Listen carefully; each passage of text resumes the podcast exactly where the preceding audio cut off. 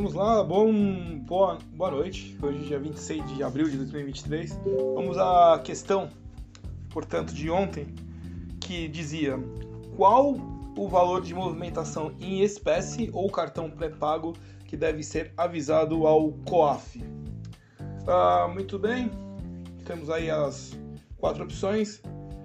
Uh, aqui, Solomon von Hecklestein da Alien Banco de Todos os Médicos e esse é um, um projeto que nós temos onde executamos a educação à distância sobre o mercado financeiro e bolsa de valores, né? que também é mercado financeiro.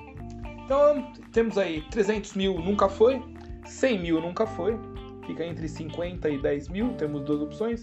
Qual você acha? Nós tivemos uh, 50% votaram em uh, 10 mil e 30% votou em 50 mil.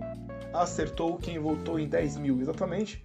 Quando existem, de acordo com a resolução de 2007, resolução número 15, né, 2007, começou a valer em 2008, a partir de 10 mil reais é necessário o aviso, a notificação ao COAF, ou recebimento de, de cartão, cartão de, de crédito pré-pago. Antigamente era 30 mil, então desceu, desceu para 10. Dessa forma, você acabou de aprender que deve se avisar ao COAF. Tem um protocolo para você avisar o COAF? Deixa eu ver aqui.